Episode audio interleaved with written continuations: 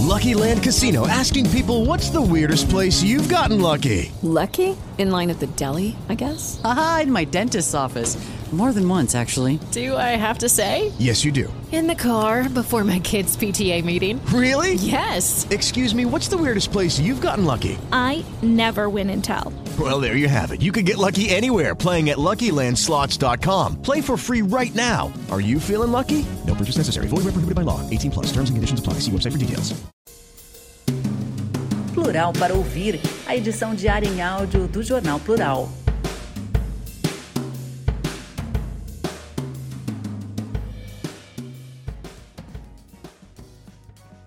Secretário da Fazenda do Paraná recebe alta após ser entubado com Covid-19. Depois de ficar cinco dias entubado, René Garcia vai para o quarto do Hospital do Trabalhador. Após ser entubado no dia 25 de junho, o secretário da Fazenda do Paraná, René de Oliveira Garcia Júnior, foi transferido da UTI do Hospital do Trabalhador para o quarto. O secretário ficou cinco dias entubado devido a complicações da Covid. Diagnosticado com a doença no dia 9 de junho e recebia cuidados médicos em casa quando os sintomas da doença se intensificaram, fazendo com que fosse encaminhado ao Hospital do Trabalhador. De acordo com a Secretaria de Estado da Fazenda, ele ainda deve seguir alguns dias sob monitoramento e em breve deverá receber alta. Ana Mendes, a locução do texto foi feita por Luan Fernandes, aluno de jornalismo da Universidade Positivo, para o Plural para Ouvir. Projeto que assegura remédios à base de cannabis avança na LEP e segue para audiência pública.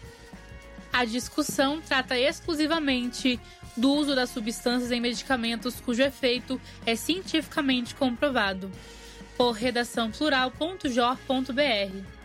Em reunião nesta terça-feira, dia 6, a Comissão de Constituição e Justiça da Assembleia Legislativa do Paraná considerou constitucional o texto do projeto de lei que garante, a nível estadual, o acesso a medicamentos à base de canabidiol e tetrahidrocanabidiol, derivadas da cannabis.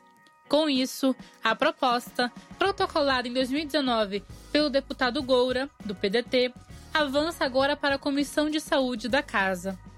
A discussão trata exclusivamente do uso das substâncias e medicamentos cujo efeito é cientificamente comprovado em casos de diagnósticos de doenças, síndromes e transtornos. O texto submete o acesso a requisitos específicos. Além do laudo de um médico legalmente habilitado com a descrição do caso, o Código Internacional da Doença e a justificativa do uso também serão exigidas uma declaração médica que cite estudos científicos de respaldo à eficácia e também prescrição médica completa, com o nome do paciente e do medicamento e o quantitativo e o tempo necessário para o tratamento. O relator do projeto na CCJ, Paulo Litro, do PSDB, defende que em nenhum momento eles estão autorizando a produção do medicamento, e muito menos o cultivo, que é o que está sendo discutido a nível federal. O projeto do deputado Goura apenas está garantindo o acesso ao medicamento, é totalmente diferente. Ele acrescenta que o projeto garante acesso aos medicamentos através da receita médica. Não vai estar disponível na farmácia ou qualquer lugar que um cidadão chegue lá e compre. Acompanharam o parecer favorável dado pelo relator da proposta na CCJ, os deputados Tadeu Venere, do PT, e Nelson Justus, do Democratas. Hussenbach, do PSD, líder do governo, também votou a favor do parecer constitucional, adiantando que não se trata de uma prévia do seu parecer sobre o mérito do tema, que é quando a proposta é votada em plenário. Ele afirma que cada vírgula desse projeto vai ser importante. O projeto avançou com dois votos contra. Romero Marchese, do PROS, que chegou a sugerir o adiamento da discussão por mais um mês, justificou ser discussão que foge competência do Legislativo Estadual. O deputado delegado Jacovós, do PL, também voltou para barrar do projeto na CCJ. Sem necessidade de desempate, o presidente da comissão, deputado delegado Francisquini, do PSL, não votou. No entanto, também adiantou que deverá apresentar emendas para impedir brechas quando a discussão chegar a plenário. Agora, na Comissão de Saúde, o tema do projeto será pauta de uma audiência pública para ampliar o alcance das discussões.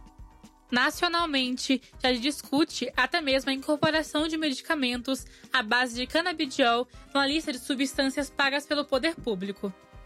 Em decisão recente, de 22 de junho, o Supremo Tribunal Federal determinou ser obrigação do Estado o fornecimento de remédios que, mesmo sem registro na Anvisa, Agência Nacional de Vigilância Sanitária, tenham sua importação autorizada pela instituição. A decisão vale em casos que o paciente não tem condições financeiras de comprar o tratamento e quando for comprovada a impossibilidade dele ser substituído por outro previsto pelo Sistema Único de Saúde, o SUS. Com reportagem produzida pela redação do Plural, a locução dessa matéria foi de Natália Gonçalves, aluna do curso de jornalismo da Universidade Positivo, para o Plural para ouvir. Em um ano, empresas de ônibus receberam 554 multas por desrespeito às normas de combate à Covid-19. Entre as obrigações desrespeitadas estão a utilização de máscara pelos operadores, a limpeza interna dos veículos e a segregação de espaço próximo ao operador. Por João Frei.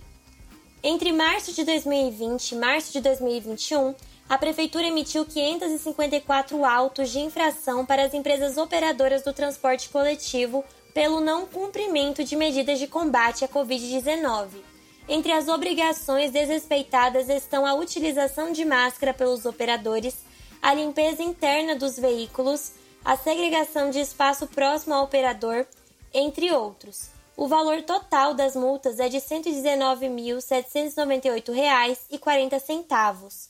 As informações estão em um documento encaminhado pela URBS ao gabinete da vereadora Carol Dartora, do PT, que pediu informações sobre a fiscalização do transporte coletivo ao executivo.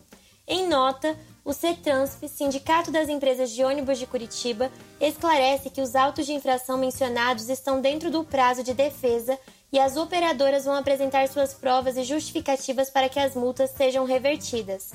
Cabe apontar também que o cumprimento das normas determinadas pela URBS necessita da colaboração de todos, como no caso do uso de máscara e a manutenção do distanciamento social. É difícil entender como alguém pode não observar essas regras após um ano e meio de pandemia, mesmo com todas as recomendações de saúde nesse período, e com as operadoras fazendo constantemente campanhas nas garagens, diz a nota. Além disso, o CETRANSP aponta ainda que o número de autos de infração precisa ser colocado em contexto. Os ônibus percorrem 6 milhões de quilômetros por mês, transportam 8 milhões de passageiros, nesse período com uma frota de mil veículos por dia. Restaurantes adotam logística reversa contra a pandemia de embalagens. O boom do delivery escancarou o problema da insustentabilidade do modelo de negócios baseados em recipientes descartáveis, por Andréa Torrente. Entre caixinhas de isopor, talheres de plástico, copos, sachês, canudos e sacolas, toda refeição que chega na nossa casa gera uma montanha de lixo. O boom do delivery causou uma pandemia dentro da pandemia, a das embalagens descartáveis. Segundo o Programa das Nações Unidas para o Meio Ambiente e a Organização Oceana, o Brasil produz anualmente 3 milhões de toneladas de plástico de uso único, dos quais 13% são produtos como pratos, copos, talheres, sacos plásticos e canudos. Isso equivale a 200 bilhões de itens descartáveis por ano, a maioria dos quais não é reciclada por não ter valor econômico para a cadeia de reciclagem. Para reverter esse modelo de negócio insustentável para o meio ambiente, alguns restaurantes estão adotando o sistema de logística reversa, isto é, um modelo de delivery sustentável. O funcionamento é simples. A comida é entregue em embalagens recicláveis que são coletadas após a refeição e enviadas para centros de reciclagem. Abre aspas. Esse projeto nasceu por uma insatisfação minha com o lixo que eu gerava, o que me motivou a instituir um programa de logística reversa e uma campanha de conscientização para os clientes nas mídias sociais. Fecha aspas. Explica o colunista do Plural, Felipe Petri, que é o dono do Petricieri, restaurante que funciona apenas no delivery. O empresário entrega comida em embalagens de polipropileno, aspas, um plástico muito nobre, nada degradável, mas que por sorte pode ser reciclado 100%, fecha aspas, afirma. Após a refeição, ele passa na casa dos clientes para recolher os recipientes e os encaminha para a cooperativa de reciclagem Cooperare, em Curitiba. Além de aliviar a pressão sobre o meio ambiente, o freguês ganha uma refeição a cada 20 embalagens devolvidas. Apesar dos benefícios, Petri esbarra na falta de conscientização de muitos clientes e hoje consegue dar destinação correta a cerca de 25% de seus recipientes. Abre aspas. Infelizmente, a adesão não é tão alta quanto eu gostaria. Para aumentar esse número, estou produzindo uma série de vídeos de conscientização em parceria com professores da Universidade Federal do Paraná sobre a contaminação ambiental e catadores de lixo. Fecha aspas, afirma o cozinheiro. Apesar dos entravés, pesquisas divulgadas em abril desse ano pela Inteligência em Pesquisas e Consultoria revelou que a maioria dos consumidores está ciente que o modelo atual é insustentável o levantamento aponta que 72% dos consumidores preferem receber os pedidos sem itens de plástico descartável e 15% dos entrevistados afirmam que já deixaram de pedir comida por se sentirem incomodados pela quantidade de plástico. Restaurante compra créditos de logística reversa. Quem está conseguindo anular a pegada ambiental provocada pelas embalagens é o restaurante árabe Mesmis, em Curitiba, que em maio passou a entregar as refeições em recipientes de papel reciclável, decorados pelo artista Marcelo Lê. Além de sustentáveis, as marmitas são práticas, podem ir ao forno e ao micro-ondas, são assépticas e não vazam. Mesmo assim, esses recipientes são descartados após a refeição. Para compensar a geração desse lixo, o restaurante compra anualmente créditos de logística reversa da empresa carioca Pollen Resíduos. O investimento é baixo, 160 reais por mês, mas o impacto positivo sobre o meio ambiente é grande. Por meio dos créditos, o Mesmis recicla 3 toneladas de plástico e reduz as emissões de CO2 em 1,65 toneladas atualmente. Abre aspas, a quantidade de embalagens que colocamos no mercado sempre foi uma preocupação minha pessoal, e com a pandemia se tornou maior ainda. Quando a embalagem sai do restaurante, nós não temos mais controle sobre ela mas continuamos tendo responsabilidade. Fecha aspas. Explica Vanesca Bersani, sócia proprietária do restaurante. Segundo a empresária, um dos entravês para que esse modelo se popularize entre os restaurantes é a dificuldade de encontrar embalagens adequadas para cada tipo de comida. Hoje, os produtores de embalagens são poucos e fazem tamanhos padrões que não levam em conta a diversidade dos pratos, além de serem poucas opções de recipientes feitos com materiais 100% biodegradáveis, como bagaço de cana ou de mandioca. Embora a pegada ambiental do mesmis seja nula, a clientela também pode fazer a sua parte. Por isso, Vanesca fez um apelo a seus clientes para que descartem corretamente as embalagens. Abre aspas. Sacolas e caixas têm um QR Code que explica como descartar de maneira correta Dessa forma, o impacto positivo sobre o meio ambiente é duplo, fecha aspas, afirma. Soluções inovadoras nesse setor estão se multiplicando Brasil afora. A startup Turtlebox, que por enquanto atua em Belo Horizonte, mas busca se expandir para outras cidades, fornece serviços de logística reversa para bares e restaurantes. Após a refeição, a empresa coleta as embalagens na casa do cliente, faz a higienização e as devolve para o restaurante, Segundo o fundador, Igor da Cunha, os recipientes em plástico polipropileno podem ser reutilizados até 300 vezes. Cada ciclo custa aos restaurantes um real. Já o cliente recebe 15 reais de cashback no iFood a cada três embalagens devolvidas. Compostagem e reuso da água da chuva. A reciclagem das embalagens é apenas um dos pilares sustentáveis da Mesmis, que, em parceria com a empresa Composta Mais, destina todo o resíduo orgânico produzido no restaurante para compostagem. Além disso, a casa foi projetada também com grandes janelas, que além de permitirem ventilação constante, aproveitam melhor a luz natural e reduzem o consumo de energia elétrica. Já por meio do sistema de captação, a água da chuva é usada na descarga dos vasos sanitários, na limpeza e para a rega das plantas. Abre aspas. Com isso, o resultado é de um restaurante que consome menos água e menos energia e ainda possui conforto térmico e ambiental. Fecha aspas. Completa a empresária. Apps de delivery anunciam planos sustentáveis. Parece ser difícil estancar a pandemia do plástico gerado pelo delivery sem a colaboração das maiores plataformas do setor. Levantamento da startup Mobilis Labs mostra que desde o início da pandemia da Covid-19, os gastos com o aplicativo do delivery cresceram 187% no Brasil, sendo o iFood responsável por cerca de 70% da fatia do mercado. Em março deste ano, a plataforma anunciou o iFood Regenera, um plano que pretende acabar com a poluição plástica do delivery e tornar a empresa neutra na emissão de carbono até 2025. O programa conta com pesquisa e desenvolvimento de embalagens sustentáveis e parceiras com cooperativas de reciclagem.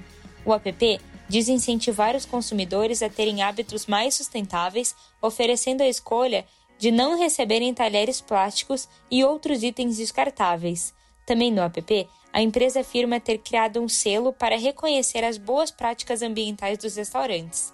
Já a Uber Eats anunciou em fevereiro de 2019 um projeto piloto que permite aos usuários dispensarem o recebimento de talheres descartáveis, guardanapos e canudos nos pedidos realizados em restaurantes. A locução dessa matéria foi feita pela aluna do curso de jornalismo da Universidade Positivo, Vitória Gobo, para o Plural para Ouvir. Plural para Ouvir, a edição diária em áudio do Jornal Plural. Edição Sandy Bart. Locução Sandra Guimarães. Orientação Sandra Nodari.